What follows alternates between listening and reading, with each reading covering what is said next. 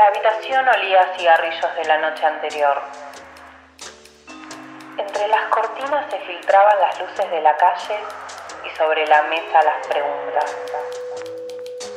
Las preguntas sobre ese caso en el que no podían dejar de pensar. Noir Podcast. Un podcast de True Crime.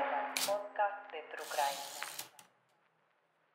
Ella es Débora Figueroa. Y ella es Eugenia Grandón. Y esto es Noir Podcast. ¿Cómo estás, Eugenia? Bien. y no lo dudó. Bien. Muy accidentada. Iba a hablar de otra cosa y no me sentí psicológicamente preparada. Está bien, porque... el- No, no, no, no lo puedo. Sí, está bien. Te comprendo, te comprendo. Tranquila. No. Es como, era como mi, mi caso. El caso que todos tenemos un caso con el que decimos, che, bueno, es este el caso con el que me interesé por primera vez y con, no sé. Ahí siempre hay un caso que a uno le pega más de, más de cerca. Y siento que no lo tenía tan bien preparado y lo intentamos grabar y sentí que no le estaba haciendo justicia, así que pegamos un volantazo muy violento, pero muy de, de- eh, al día con los sucesos. Sí, sí, sí. Bueno, sin, sin pegar mucha vuelta más. Vamos a decir de qué vamos a hablar. Vamos a hablar de El Carmel. Vamos a hablar, claro, del homicidio de María Marta Belsunce, dado que no solamente porque está la serie nueva en HBO que la pueden ver, yo la vi el domingo, toda, entera. En un día se la vio. Son ocho episodios, que no es tan larga. Y son episodios de 45 minutos, aprox. Y hacía mucho frío y fue un gran momento para ver una serie. Yo, antes de que empecemos con el tema, eh, quiero hacer un disclaimer. Yo ayer tuve que salir. Disclaimer, ¿no? ¿Por qué disclaimer? Porque tengo mi sobrino, así que si escuchan ruidos de pelota y, De un niño. y fanaticada de un niño, es mi sobrino que, nada, tía responsable, le toca una semana conmigo. Está bien. O sea, igual podríamos no haber dicho nada y después mentirles y decirles, ¿por qué? ¿Qué niño? Yo no escucho nada. Y hubiéramos hecho tipo como que era una, una actividad paranormal. No, tranquila, que- esos audios, no, no, no. Perdimos la oportunidad. Esos audios están ahí guardados de actividad paranormal en nuestros departamentos. Tranqui. En el final de esta, tempo- Ay, de esta sesión, de esta season 2, van a escuchar algunas cosas. Ok, ay, bueno. Bueno, eh, volviendo al caso que, que nos trae a- a- al día de hoy. Eh, vamos a hablar un poco del caso. Quizás no nos vamos a interiorizar tanto en el caso en sí, porque creemos que es un caso que se recontra mega ultra cubrió, se hicieron documentales, todos recordamos el documental de Netflix, este que igual creo que a todo el mundo lo único que le quedó el documental de Netflix fue más mala que Peachy Taylor Sí. que sí, que es señora mala. Bueno, pero las noticias que hay sobre el caso, más allá de que se estrenó este bello,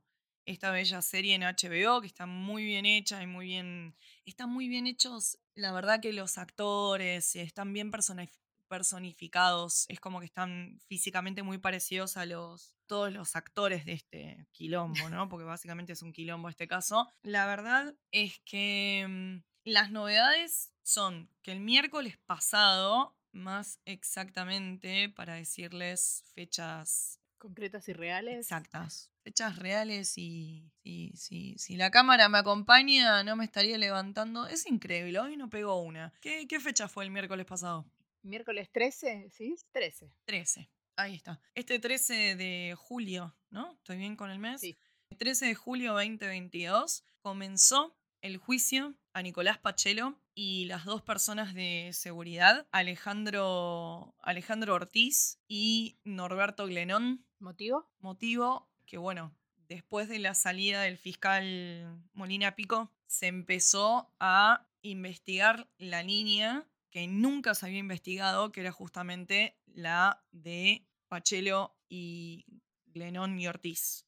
Bueno, para hablar un poco de todo esto tenemos que hacer un poco de reconto, ¿no? Un poco de cómo llegamos a este punto y cómo fue que el caso, básicamente cómo fue que el caso empezó, ¿no? El caso empieza un domingo, 27 de octubre del 2002, en el barrio... el- no, no es un barrio. Bueno, sí, es como un barrio. Vamos a explicar lo que es un country para...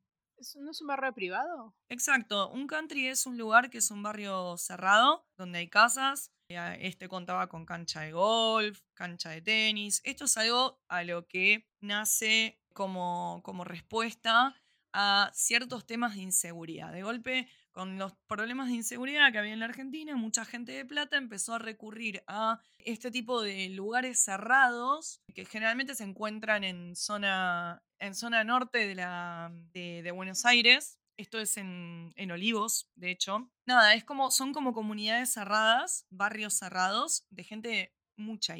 Vamos a decir las cosas como son, ¿no? Sí, sí, sí, claramente. Vivir en un country es tener mucha plata. Mucha plata, exacto. Bueno, es como una comunidad, se conocen entre todos. Básicamente, pongamos tiempo y espacio del escenario. Súper clásico. River Boca. River Boca. Él está, él, me refiero a Carro, eh, perdón, Carlos Carrascosa, que es el esposo de María Marta, está mirando la casa de los vecinos.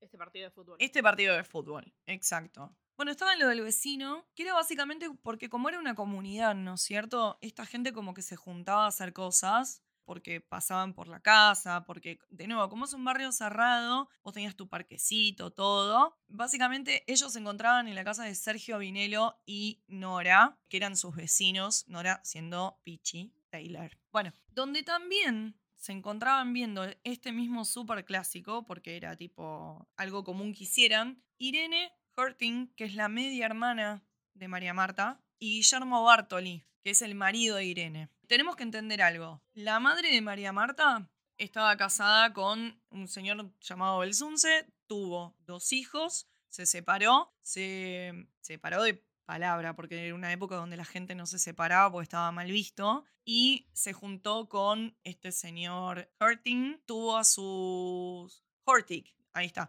y tuvo a sus dos hijos, Irene y John.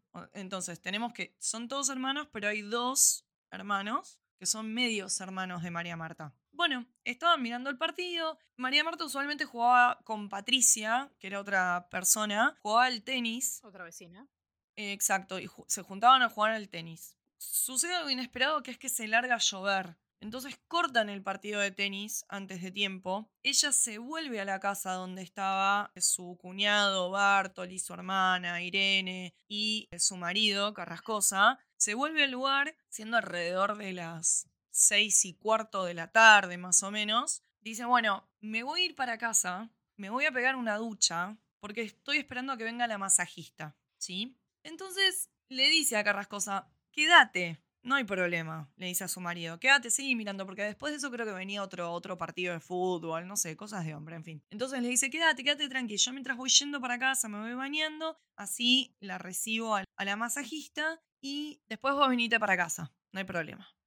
Carrascosa se queda un rato más, después va a otro lugar, que es como tipo el country club del lugar, toma algo más, se va para la casa. Cuando llega a la puerta de la casa, se encuentra con que hay una persona de seguridad en la puerta de la casa. Y acá necesito explicarles algo del sistema de seguridad que tienen los countries. No es policía, sino que es una seguridad interna. Y el tema con esta, con esta seguridad interna es que nadie entra sin tener la autorización. Tenés que, vos llegas a la puerta y te para como un control, de nuevo, de seguridad, que no es policial, pero es seguridad. Y te dicen, señor, ¿a dónde va? No, vengo, tenés que presentar tu DNI y desde seguridad llaman a la casa que vos estás yendo de visita o lo que sea y desde adentro le tienen que decir, sí, déjalo pasar. Si no, olvídate, te quedaste en la puerta. Claro, exacto, no vas a ingresar. Entonces, Beatriz Michelini, que era la masajista, recordemos que eh, Michelini laburaba para varias casas de ahí adentro, llega hasta la puerta, entonces de seguridad empiezan a llamar a la casa de María Marta y María Marta no atiende. Cuando Bartoli llega a la puerta, perdón, cuando em, Carrascosa llega a la puerta, le dice, ¿qué pasa? ¿No te atiende mi mujer? No, le dice, mira, tengo la masajista hace como 20 minutos en la puerta y no la puedo dejar entrar hasta que no me autoricen. Entonces él le dice, bueno, sí, sí, autorizala. El de seguridad se va porque se mueven como en unos carritos porque las distancias son grandes. Tipo de esos carritos de golf. Claro, algo así. Entonces, a todo esto, Carrascosa estaciona y entra a la casa. Cuando entra la empieza a llamar, María Marta, no respondía, sube, cuando está llegando al baño de arriba, que es el baño en suite que tienen, que es el que está dentro de la habitación matrimonial, él se da cuenta que está todo como, ¿viste cuando abrís la ducha y se hace mucho vapor, que está todo empañado el ambiente? Sí. Y cuando entra al baño, la ve a María Marta mitad cuerpo adentro, mitad cuerpo afuera de la bañadera, con la parte de la cabeza sumergida en el agua, y él automáticamente dice que piensa que ella se golpeó. Entonces la levanta, la saca, la apoya en el suelo y él ve que hay un charco de sangre entre el inodoro y el bidé. Arrastra a María Marta, dejándola boca arriba, mitad del cuerpo adentro del baño, mitad del cuerpo afuera, la parte de la cabeza como quien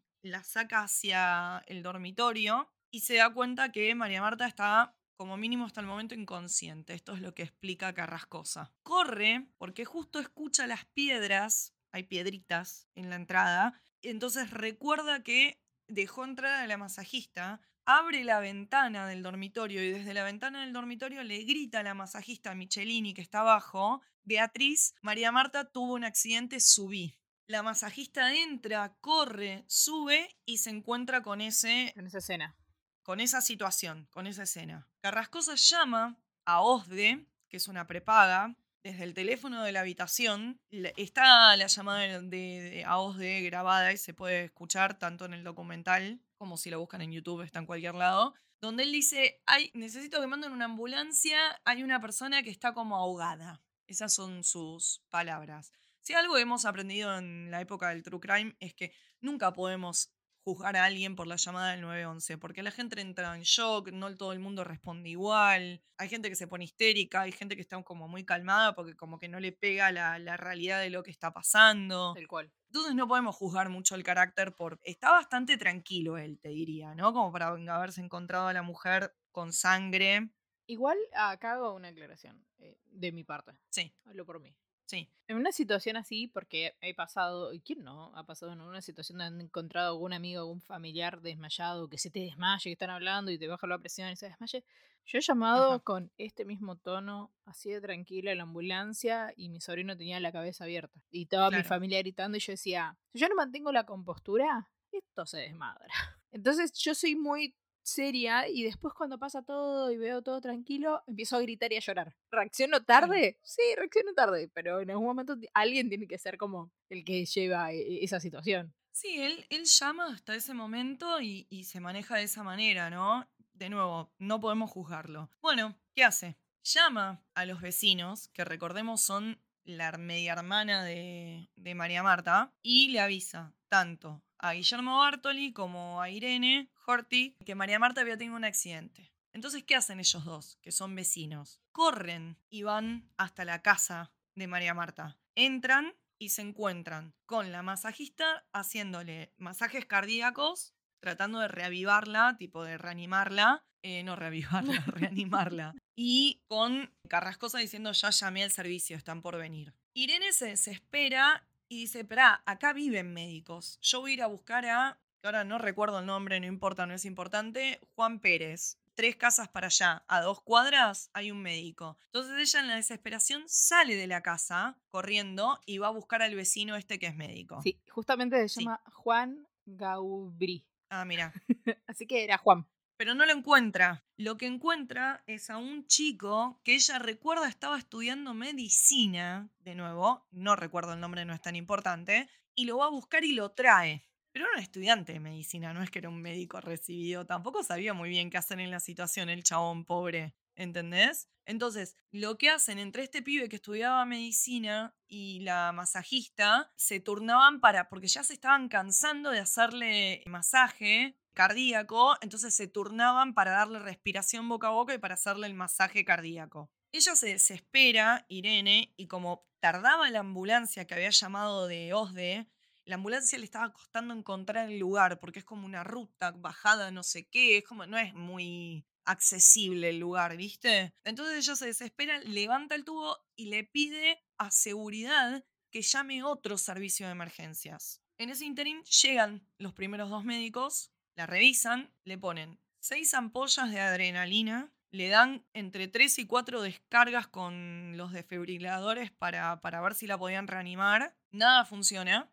Ella tiene la cabeza apoyada en la alfombra, donde seguía perdiendo sangre. Según estos dos primeros médicos, dicen no haberla revisado, que solamente pusieron los esfuerzos en reanimarla. nada más. En tipo, ver qué onda, a ver si la podían sacar del estado en, en el que estaba. Cuando llega en la segunda ambulancia, el segundo médico que arriba al lugar le pregunta a los otros médicos qué onda, los otros médicos le dicen, mira, no pudimos hacer nada, tenía muy poquito pulso para cuando llegamos y nada, en el medio la perdimos. Se trató de hacer todo. Ok, él la revisa y encuentra, creo que es del lado izquierdo, si no me equivoco, que tiene como un hundimiento en el cráneo, lo cual indica pérdida de masa encefálica. ¿Qué quiere decir pérdida de masa encefálica en castellano? Perdió pedazos de cerebro, chicos. O sea, Sí, básicamente. ya está. Con pérdida de masa encefálica es, imposible. A lo sumo que en estado vegetativo, no hay chance. No hay chance de vivir. Cuando revisa un poco más el área, recordemos que ya tiene toda la cabeza mojada, entonces tiene el pelo muy pegado al cuero cabelludo, más toda la sangre que había perdido. El médico indica que encuentra un orificio y puede ingresar hasta la primera falange del dedo, lo cual es un montón. Es una bocha. Es un montón de verdad. Sí. Entonces, ¿qué pasa? Bueno, ni el pibe que estudiaba medicina, ni mm, la masajista querían bajar, porque para este momento los médicos habían- le habían pedido todos los... porque estaba el cuñado, la hermana, el marido. Ya había llegado otra gente. La hermana había llamado a otra gente para avisar que tipo estaban los vecinos con los que también estaban mirando el partido. Ya eran dos personas más. Ya era un desfile de gente esa casa. Entonces le piden por favor que se retiren y que vayan a la sala de abajo a esperar mientras que ellos trabajaban en, en María Marta. Entonces les piden, bueno, che, eh, muchachos, somos mucha gente acá arriba, vamos bajando.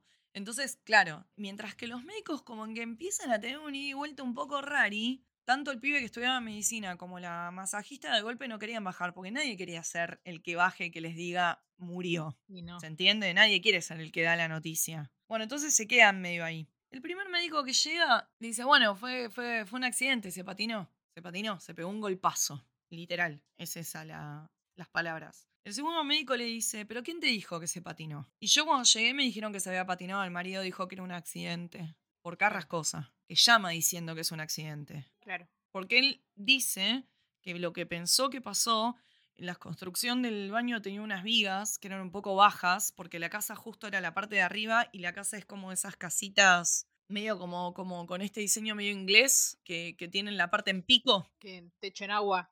Claro, exacto. Entonces tenía las vigas. Entonces a veces si te descuidabas cerca del inodoro, si te parabas como muy cerca de la pared, te golpeabas la cabeza con la viga. Y él pensó que ella se había golpeado, que por eso había el charco de sangre ahí entre el inodoro y el bidé, y que no sé, se tropezó y de alguna forma terminó con la cabeza metida dentro de la bañadera. Lo que no queda muy en claro es quién cerró la canilla. Ah. Porque si ella se estaba llenando la bañadera, ¿quién cerró la canilla? Nunca quedó muy en claro eso en la causa. Bueno, la bañadera tenía coágulos de sangre en el agua. Ay, que me acaba de dar Sí. una impresión. Bueno, el médico, el primer médico, el de OSDE, le dice, mirá, eh, no sé, yo, yo tengo que reportar que está ovi- ovito, Obito. que está ovito el paciente y que, no sé, bueno, que se arreglen con la cochería por el certificado de, de función. Al segundo médico no le cierra tanto esto, le, algo, algo, algo le da mala espina, ¿viste? Sí. Sin embargo, también está grabado el llamado con el que habla en OSDE, el médico, donde él dice que sí, que fue un accidente.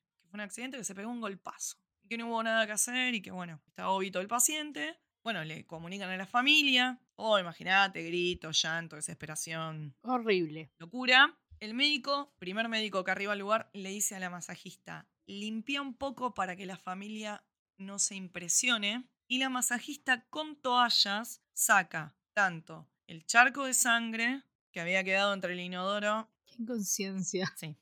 Aparte ya recordemos que eh, eh, es gente que tocó todo. La escalera, el pasamanos, pisó la escena donde estaba ella, él la saca del agua, ya de por sí la toca, está bien, es normal, no la vas a dejar ahí porque no sabes, pero ya de por sí se alteró la escena inicial. Sí, olvídate. Nada de lo que está ahí sirve. El único que dice, eh, o sea, nosotros tenemos que creer que Carrascosa la encontró así, porque nadie más lo vio. Tal cual. ¿Qué pasa? Acá, empieza, acá empiezan las cosas raras que hizo la familia. Primero que nada, la quieren velar, la quieren enterrar ya. Entonces van Bartoli con otro amigo, con el amigo de donde estaban mirando el, el partido, para hacerle el favor de hacer los trámites con la cochería. Y ellos la querían enterrar en Recoleta, pero recordemos que esto es provincia donde estaban. Entonces hay todo un tema para hacer un traslado legal de un fallecido de provincia a capital federal. Sí.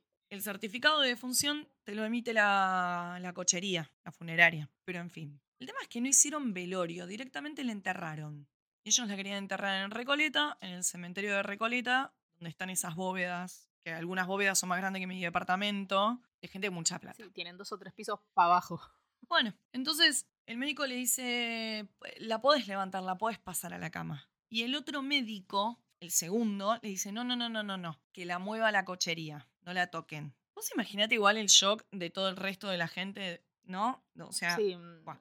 cuando viene la cochería, le- les permiten levantar el cuerpo, lo ponen sobre la cama, le cortan la ropa, la desvisten, le sacan la ropa que tenía puesta, que después la tiran, no sé qué hacen, salvo el pantalón de jogging, porque la entierran con el pantalón de jogging que tenía puesto.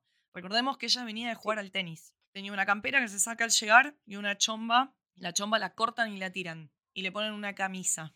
En todo momento preguntaron, ¿pero vino la policía? ¿Pero fue la policía? El hermano de, de María Marta, el hermano de sangre, que es eh, Horacio, Horacio es abogado. Pero es de esos abogados que estudiaron pero que nunca ejercieron y que son abogados porque el padre era abogado y lo obligaron a ser abogado. sí, tal cual. El padre, Belsunce, era, yo no sé si era fiscal o qué posición tenía, pero era un tipo de muchos años muy renombrado en la justicia. Toda esta gente tenía muchos contactos. Entonces, viste cómo es la gente. Yo no quiero prejuzgar, Pero, pero lo voy a hacer. Viste cómo es la gente de plata. Que se piensa que porque tiene los contactos y porque tiene guita, eh, no, bueno, no, no hagamos tanto quilombo. ¿Para qué? Tipo, eh, yo lo llamo a mi amigo, el de la fiscalía, que venga y que me haga el favor. Es como esa gente, tienen como esta, mm, pensamiento. sí, como este pensamiento de que están como un poco por encima de la ley, de lo que hace falta de hacer, porque tienen un amigo en- siempre en algún lugar de poder que les puede facilitar o les puede hacer las cosas por izquierda. Y esto no fue la excepción. Usaron ese tipo de contactos para, justamente, para conseguir un certificado, porque después la funeraria no le quería dar el certificado, porque la policía no había estado involucrada. Y morir en un accidente, aún adentro de tu casa, como habían pronunciado los médicos que había sido, es una muerte violenta. Y para una muerte violenta tiene que estar involu- involucrada la policía y un fiscal. Aún así, si tiene una, lo que se le dice una muerte dulce, de todas maneras tiene que venir, tiene que venir la policía y certificar, junto con el médico. Sí, tiene que certificar. Y después Sí, hacer todo lo que quieras hacer. tenés razón. Cae la policía. Bueno, claro, siempre que suceda como en un. Al menos que en, el único lugar que no sucede es en las clínicas, en los hospitales, ahí sí no tienen. Es como, bueno, ya. Bueno, pero el llamado de Horacio fue, viste, que no me venga la policía en un momento así. Con la familia, con el momento de mierda que estamos pasando. Sí. Porque hay un poquito, ¿no? De todo ese componente también un poquito así como de clasista. De no me traigas estos negros de mierda acá ahora que no. Sí, sí, yo me acuerdo del llamado y que porque también está el llamado. Sí, Sí, sonó como muy así. Sí, la verdad no tengo una manera y no tengo por qué protegerlo si, si es un tipo clasista y que se refiere a ciertos sectores socioeconómicos como negros de mierda. Bueno, perdón Horacio, te cabió. Bueno, teniendo esto en cuenta, la entierran. Después, teniendo esto en cuenta, aparece el fiscal, que es Molina Pico, al cual un amigo de la familia, porque también que hay un abogado que es amigo de la familia, que habla todo allí, que siempre tiene como un pañuelo en la... eh, Son muy Sí, estereotipos de gente con plata, tipo. Tiene siempre la camisa puesta así un poco abierta y tiene como un pañuelo allí que lo recubre. Y lo pulentea, porque Molina Pico era, era joven y era, eh, era más inexperto. Le dice, mira, pibe, eh, acá está todo resuelto, no hay nada que investigar. Se resbaló, se cayó, se rompió la cabeza y listo. Y un poco Molina Pico, acá es cuando empiezan las teorías que vamos a empezar a hablar ahora. Un poco Molina Pico dicen que se ensaña con la familia porque lo menosprecian y no lo dejan hacer su laburo. Entonces él se ensaña. Y otras teorías dicen que todo lo que hizo la familia fue para encubrirlo. Porque hay mucha gente que dice, no hay gente que no entiende cómo se manejan las familias de plata eh, con respecto a las tragedias. Como que todo es medio vergonzoso. Entonces hay que hacerlo todo rápido, limpio, prolijo y lo más rápido posible para pasar la página. Sí, hay que hacerlo todo apuradito. Todo, todo, todo- todo es un trámite que ta, ta, ta, listo, pasamos. Como los divorcios. Claro. Claro. Entonces, como que el apuro de ellos de enterrarla y todo eso es- eh, radica en eso, en, en como ciertas costumbres de sus clases y no en el hecho de que estaban tratando de encubrir algo. Yo quiero que sepan que a María Marta se le puso gotita en la cabeza para cerrarle las heridas. Indignante. Bueno, Molina Pico no le cierra, le empieza a tomar declaración, declara el segundo médico y cuando el médico le dice que tenía un agujero que metió una falange,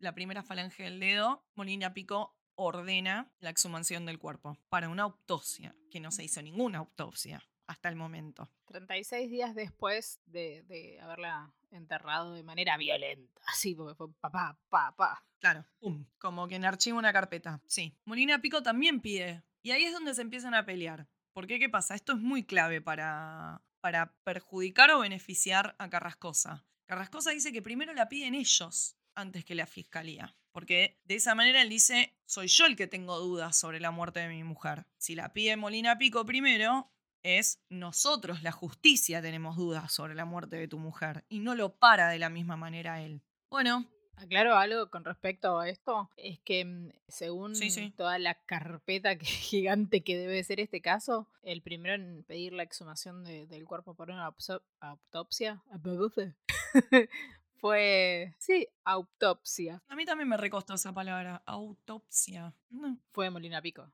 Sí, después que digan lo que quieran, pero fue el fiscal. Yo también estoy de acuerdo con eso. Exhuman el cuerpo, la usen la autopsia, ahí está, y bueno, encuentran seis agujeros, de los cuales de cinco retiran plomo, o sea, balas, y hay un sexto que está vacío. Lo cual nos lleva al momento donde todo el mundo estaba tocando todo y eran 740 dentro de la casa de, María Marta, en la escena del crimen, que era el baño, y el hermano, John Hortick, levanta un pedazo de lo que él entendió era algo metálico, Como un pituto.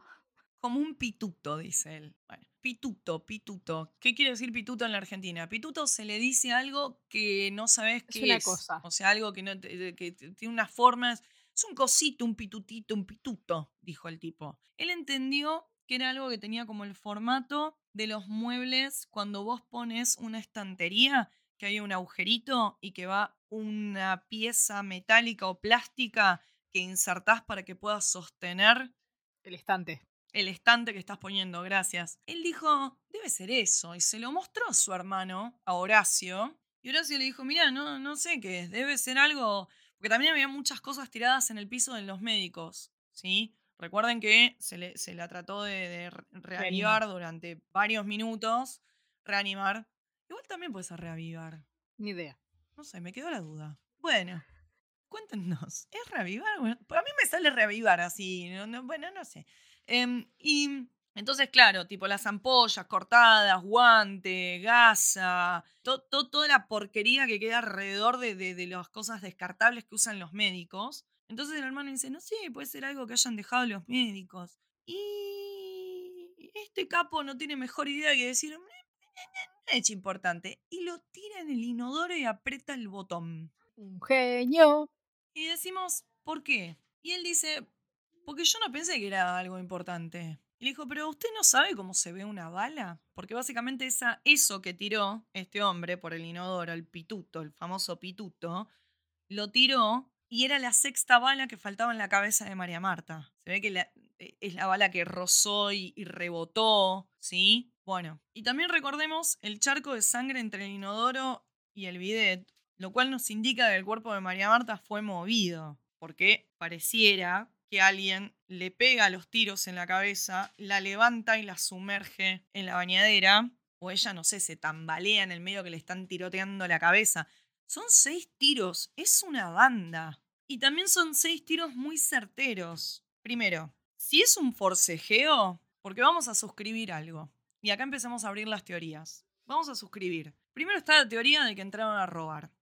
¿Y a quién le echan la culpa de que entró a robar? Se dice, ya acusados por sus compañeros, que estas dos personas de seguridad, Glenón y Ortiz, parece que, que tenían esta, esta familiaridad de... Porque eran los de seguridad, sabían quién entraba, quién salía, cuando las casas estaban solas. Entonces parece que había ahí un tema. El tema es que en este country vivía un señor que se llama Nicolás Pachelo Y Nicolás Pachelo es el hijo del fundador de este country, que tiene un montón de causas abiertas por venta de estupefacientes y por robos. No a cualquier cosa, no a supermercados chinos, no a entidades bancarias, no a viejas la cartera por la calle, sino a countries.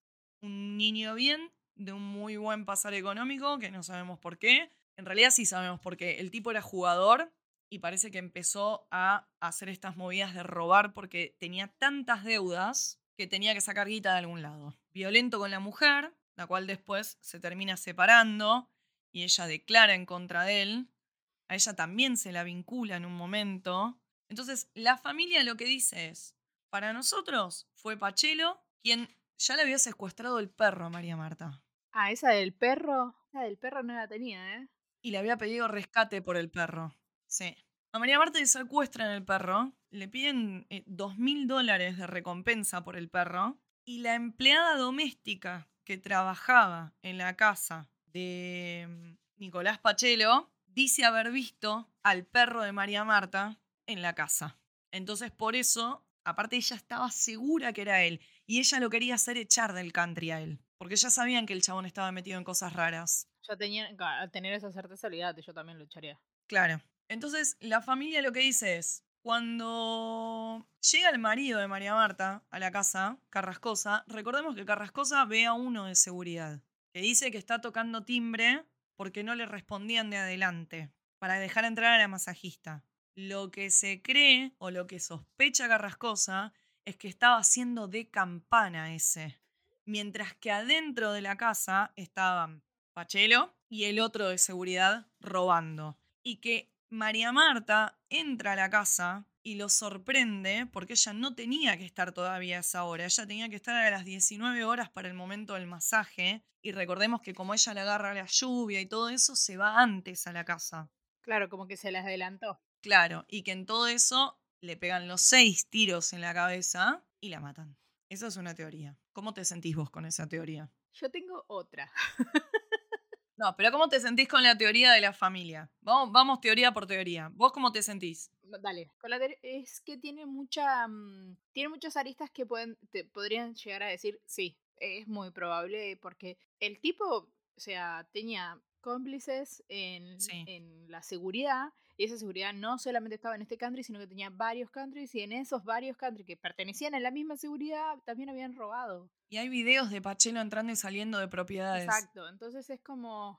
Porque de hecho, ah, perdón, agreguemos a esto que Pachelo está preso actualmente no por el asesinato de María Marta, sino por los robos a los country. Y aparte tenía, nada, estos dos cómplices que eran parte de la, de la empresa. O sea, que sabía todos los movimientos cuando estaban, cuando no estaban, también lo sabía de Pachelo. Entonces es como que tiene un montón de aristas que yo te digo, y sí, la pensaría y la investigaría. El tema es que, como vos dijiste anteriormente, el fiscal... Carrascosa. No, el fiscal, el fiscal. Ah, eh, eh, Molina Pico. Molina Pico se ensañó tanto con la familia que cuánto tiempo estuvo preso el marido. Ahora no sé si está sobreseguido, ¿no? Sí, sí, ya está. Sí. Ahora vamos a hablar un poco de esa timeline. Ni siquiera, ni siquiera investigó esa parte. 2018, los fiscales Quintana y Domínguez piden elevar a juicio la causa del vecino, que es Nicolás Pachelos, y los ex vigiladores, Ramón Ortiz y Glenón, como presuntos coactores de robo agravado y homicidio y homicidio. En ese momento, la Corte Suprema de Justicia bonaerense, que es la de casación, confirma la absolución del viudo. Todos sabemos que Carrascosa estuvo preso por esto, los hermanos estuvieron presos como cómplices y encubridores y después en casación fueron ganando y apelando y fueron siendo liberados de culpa y cargo. Hasta el, marido de mm, Bartoli también estuvo preso, el marido de Irene también estuvo preso por encubrimiento, porque recordemos que Bartoli es el que va a la funeraria a hacer el trámite para que le den el certificado sin que esté constatado por la policía. De hecho, el certificado decía paro cardiorrespiratorio nada más y nunca especificaba, eh, sí, pero hay un detalle, tiene seis tiros en la cabeza, que eso es lo que salta cuando Molina Pico pide la exhumación del cuerpo. Yo tengo un problema con, con la teoría de Pachelo. ¿Cuál? Grave. ¿Cuál, cuál? Vamos a, vamos a suponer que vos estás en, un, en el baño y te sorprenden dos personas que estaban robando dentro de tu casa. Yo soy el, el que estoy robando dentro de tu casa te pego un tiro, te lo pego en la cabeza, te descargo todo un cargador en la cabeza, te meto seis tiros. ¿No tiene mucha hazaña eso? ¿No sueña más apasional que otra cosa? En principio, sí. Te aclaro que un cargador no tiene seis balas. Sí, de los por, por el tipo de arma que le cargador que tenía, y le- porque son, ¿Pero son que de era tambor. un arma de tambor? Sí, Ah, listo, sí, eran seis. No te dije nada. se lo vació. Ponele que la odiaba, porque la odiaba, La porque la tenía odiaba. montada en un huevo, porque lo quería hacer echar, porque la odiaba. Ok. Y yo creo que ahí. La dejás tirada ahí. No, pará. ¿Para qué la levantás y la metes en la bañadera? ¿Qué, qué, qué, qué, qué estás flasheando? ¿Qué querés encubrir? Tocarla aparte. Y la toques, capo, dejala ahí. Bueno, eso lo pensamos nosotros dos que sabemos o, que tenemos todo el tiempo la cabeza del true crime, pero yo creo que si ya tuviste un conflicto con un vecino Sí. y le secuestraste el, el perro, te quiere esta Sí. misma mina, te quiere hacer echar. Y encima la crees Sí. una fifí porque ella era parte de... Él también es un fifi. Sí, está bien, Él pero... también corresponde a la misma clase socioeconómica. No hay, no hay odio de clase acá. No, no, no digo en el odio de clase, sino en el sentido de que mm, María Marta estaba involucrada con Mr. Children, Miss Chi- Missing Children's. Gracias. Para Missing Children, que sí, que es una organización, bueno, es, es internacional y básicamente es para ayudar a, nada, buscar niños menores de edad que hayan sido desaparecidos de sus casas por el motivo que fuere. Sí, ella trabajaba para eso. Pero esa es otra teoría Ah, bueno, también. me Esa es otra teoría. Hay tres teorías dando Bueno, vuelta. cuéntemelas y después yo cuento las mías, dale.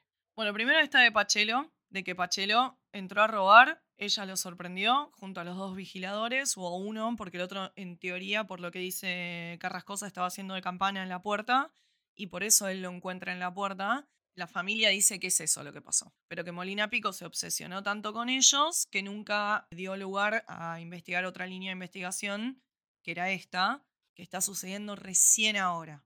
2022 empezó el juicio. La otra está relacionada con esto de Missile Children que vos decís y se toca en dos puntas. Molina Pico lo que planteaba era que básicamente la muerte de María Marta de alguna forma había sido un ajuste de cuentas en contra de Carrascosa, de su marido. Carrascosa tenía negocios financieros, era una financiera y laburó con esa financiera junto a, creo que era Bartoli. Es como, esta gente tiene esta cosa media gueto de que en todo lo hace medio como entre familia, ¿no? Como que la tajada se la llevan entre todos. Entonces, Molina Pico lo que dijo es que esto estaba atado de alguna forma al cartel de Juárez, de México, de droga, Un montón. es un Ah. montón. y que esto había sido un ajuste de cuentas por parte de un sicario y un mensaje a Carrascosa por haberse quedado con un vuelto que no le correspondía. Porque, ¿qué pasa? Molina Pico no pudo comprobarlo, pero él dice que Carrascosa lavaba guita para A través de esta financiera. a través de la financiera y a través de un montón de cosas y que también lo usaban la fundación de Missing Children's a María Marta para lavar guita del narcotráfico. Yo no vi, no sé si vieron Orsac, No, es la segunda vez que me lo mencionas. Tengo que buscarlo. Bueno, tenés que ver esa serie. Bueno, es como si, para los que lo vieron van a entender la, la diferencia. Es como si Carrascosa fuera Marty, tipo, la vaguita para el cartel de droga más importante de Latinoamérica prácticamente. La serie es sobre eso, sobre un tipo que es contador, que termina pegado en un quilombo y tiene que empezar a lavar guita para unos narcos. wow. Esa es la teoría de Molina Pico. Pero ¿qué pasa? Se cae un poco la teoría de Molina Pico porque nunca le pudieron comprobar y nunca lo pudieron enganchar en nada a Carrascosa real. Sí hay unas transferencias bancarias medias raras, pero de nuevo no pudieron comprobarlo. Y la tercera vertiente, que en realidad esto no lo investigó nadie y que esto es medio un poco del imaginario colectivo, es que en realidad María Marta, con la fundación, con Missing Children's, ella salía en programas de televisión a hablar de todo esto. Fue la que propulsó en su momento para que los chicos salgan en las facturas de. De los servicios. Acá, cuando te llegan los recibos de. Sí, los servicios, tipo la luz, el agua, el gas, te llegan con fotos o llegaba con fotos de niños extraviados. Eh, la idea era eh, que esas fotos estuvieran presentes en la, más la mayor cantidad de lugares para que se los pueda ubicar. Se dice que acá había todo un tema de pornografía infantil, de tráfico de trata de blancas, pero con criaturas, y que se metió con la gente que no se tiene que meter y alguien la boleteó. Pero de nuevo, no es una teoría que se haya explicado y no es una teoría que nada, que esté como muy explorada porque es medio lo que se dice. Puede llegar a haber pasado. Volvan- volviendo a lo de Sí. Pachelo. Pachelo tiene una coartada. ¿Cuál es su cuarta? Pachelo dice que ese día él sale del country, que se lleva al nene, que viene hasta Capital, a donde vivía la madre, y que se fueron al, al shopping, a, eh, Paseo del Sí. Corta, y que le compraron un juguete al nene. El juguete, lo que pasa es que el juguete está comprado con la tarjeta de crédito de la madre, no con la de él. ¿Cámaras? A él se lo ve salir. Sí, a él se lo ve salir del country, pero no se lo ve al nene. Mm. Y no se puede terminar de discernir si es el, ángulo de la cámara, si es que el nene, no sé, estaba haciendo algo o él está mintiendo. Conclusión, la madre se presenta. Yo no tengo muy en claro, creo que fue en el año, no sé si fue 2018 o por ahí, rectifica su declaración, porque básicamente la llaman a declarar porque era su coartada la madre. La madre se suicida, se tira de un piso 11 después de declarar. El padre también debo agregar que se suicida antes de la causa, pero se suicida. Wow. Sí, en la caja fuerte del departamento de la madre se encuentra el juguete y el ticket de compra. Eh, Ay, se me piel de gallina, no puedo contar absolutamente nada. Qué fuerte, esa no la sabía. Hay llamadas entre él y la madre. El tema es que las celdas celulares, o sea que son básicamente las torres, a él no lo ubican en Capital Federal, lo ubican en provincia. Wow. Entonces se cree, o lo que la familia insiste, es que él mata a María Marta y llama a la madre para decirle, anda y hace esto, compra un juguete, anda al paseo del corta, metete en un shopping, usa la tarjeta, porque te voy a necesitar de coartada porque me la mandé. Qué fuerte, boludo. Y que la madre, ante la culpa de declarar nuevamente en falso, se mata. Él dice que no, él dice que la madre se mata por culpa de todos ellos, que son todos una manga de tránfugas, que él es el perejil, que si bien él no hizo nunca las cosas bien en su vida y se las recontra remató, eh, remató, se las recontra remandó, no tiene nada que ver con el asesinato de María Marta y que lo están usando a él de chivo expiatorio y que la madre no lo soportó. Uf, fuerte, ¿eh? Yo esa parte no la sabía. Sí, Pero yo pensando, ¿no? Eh, en, Sí. en la nada misma. El shopping tiene cámaras por todos lados. O sea, no pudieron corroborar con los shopping, con las cámaras del shopping, con, viste, hay muchas cosas que yo no con sé. las cámaras de la ciudad. La ciudad está llena de cámaras hace Sí, años. Pero la pregunta es, yo también hubiera preguntado lo mismo. Lo que pasa que para cuando pasó el asesinato, que estamos hablando de 2002, ¿sí? Sí. ¿Vos te pensás que los shopping van a tener guardadas cámaras del 2002? No, Bueno, y eso fue lo que pasó. Como Molina Pico nunca siguió la línea investigatoria con respecto a la culpabilidad de mm, Pachelo, si en su momento se hubieran pedido cámaras, bueno, pero como él, según la familia, se ensañó con ellos, ya toda esa información es información que no existe más, es data que no tenés más. Hay un detalle más. Después de todo el toqueteo, el quilombo, el bardo de que entró, salió, pu- pu- todo eso de la escena del crimen, se encontró un ADN femenino en la escena del crimen. De hecho, Pachelo La hermana. no, porque no, porque si no saltaría que está cotejado con, con la sangre de ella. Saldría similar el perfil de ADN. Pienso en la cantidad de gente que hubo en esa escena de crimen siendo mujer, la vecina, la hermana, la masajista. Sí. No, no coincide el perfil Ninguna. de ADN con nadie. Y hay un perfil de ADN femenino. Que se dice es la esposa de Pachelo. ¿Cómo? ¿Por qué? ¿Dónde? No sé. Pero la familia dice que ella también tiene que estar entongada en todo este quilombo. De nuevo, no se sabe qué onda con ese perfil de ADN. Pero a la vez, Pachelo accedió a que le tomen una muestra. Dijo, yo no tuve nada que ver. Todo el- perfil eh, genético que encontraron en el lugar, fíjense que yo no tengo nada que ver. Encontraron huellas en las paredes después.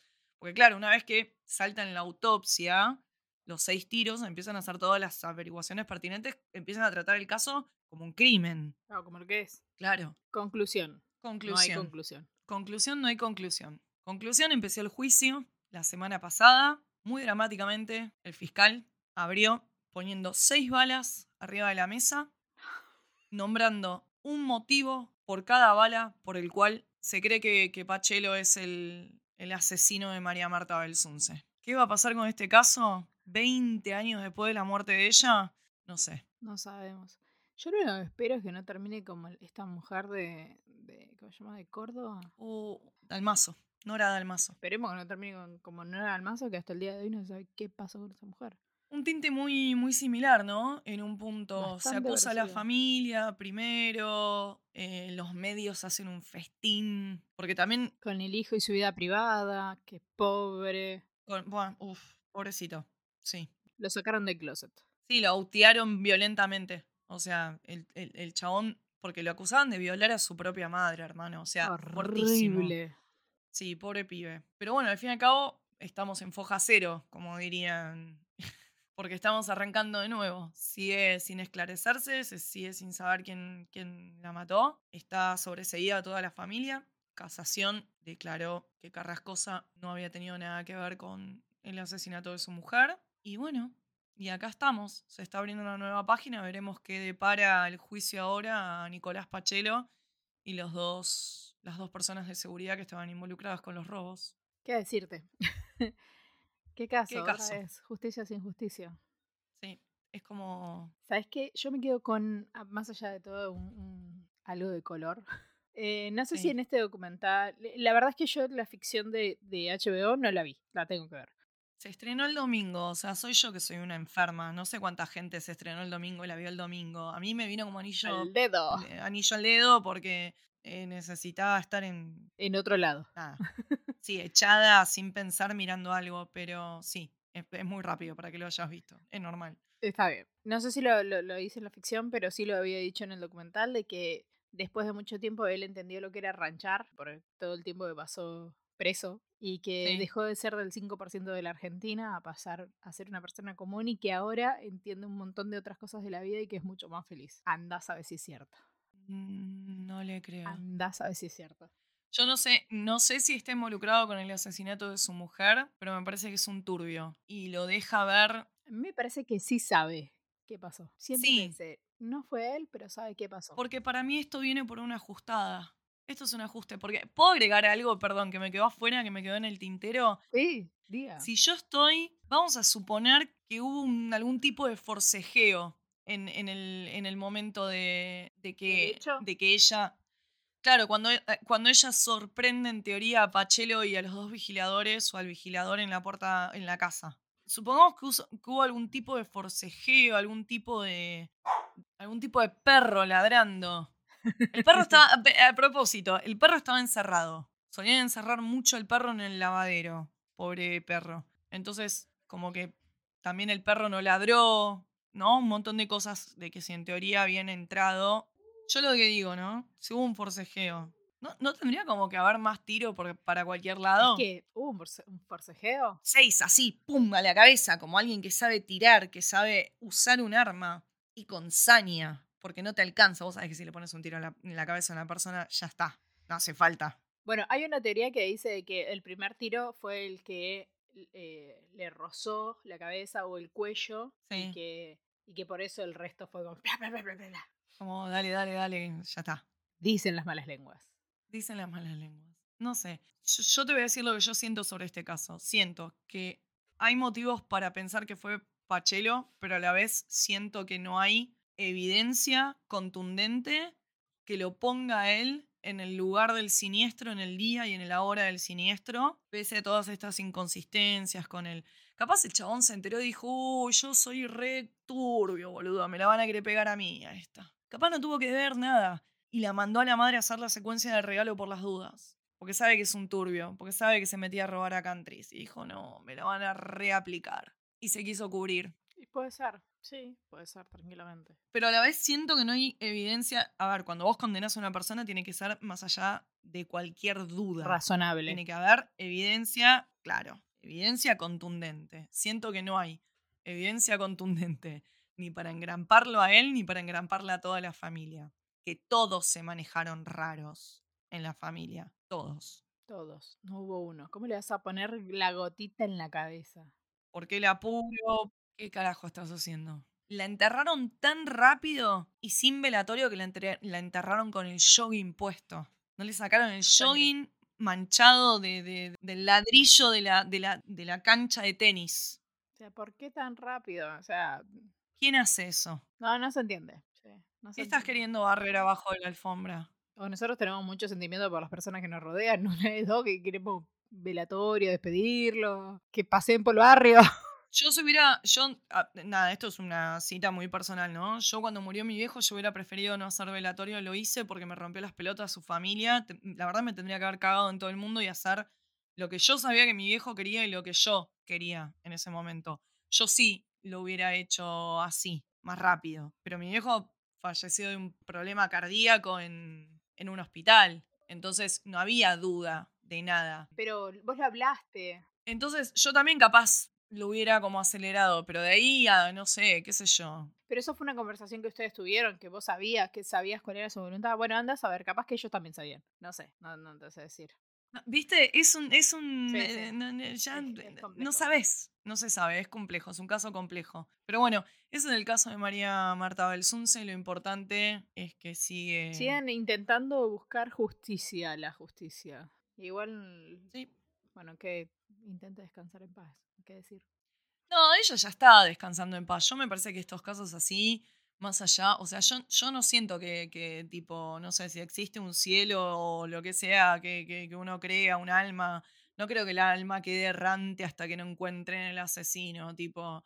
La verdad que no creo eso. Yo creo que la persona deja este plano, eh, aún si es en una situación violenta o no, y, y sigue para otro lado, punto, o no. No sé, yo no soy muy creyente, yo creo que medio que se apaga la luz y se acaba el quilombo, pero esa es mi teoría. Para mí ella descansa en paz, descansa en paz en, en- en la gente que no, no- no hizo ninguna turbiada con, con ella, que la quiso, que la estimó y que la recuerda Sí. lindo.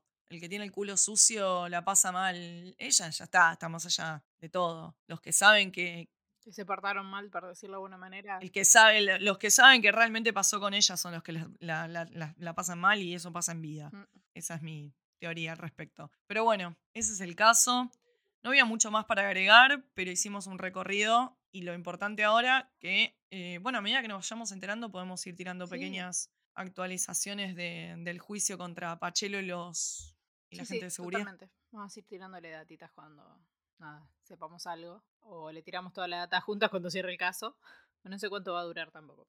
Sí, y capaz, viste, un juicio puede llegar a durar, no sé cuánto puede llegar a durar. Tres años, cuatro años, capaz. Ni No idea, sé. porque viste que allá en Estados Unidos son, bueno, listo, el juicio se hace en 16 días, carajo. Pff, 16 días tenés para presentar tu, tu tiempo.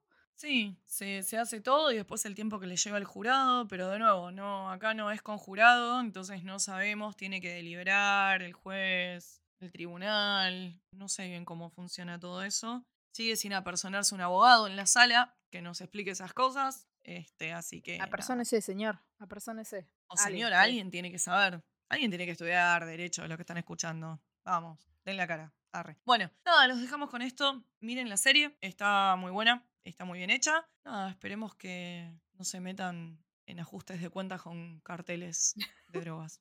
Bye. Chao. Este podcast está producido por Eugenia Grandón y Débora Figueroa. Edición, Débora Figueroa. La voz de la intro, Lucía Barilá. Seguinos en Instagram como noar.podcast. Escuchen, dejen su review y síganos en Spotify, Google Podcast, Apple Podcast y donde escuches podcast.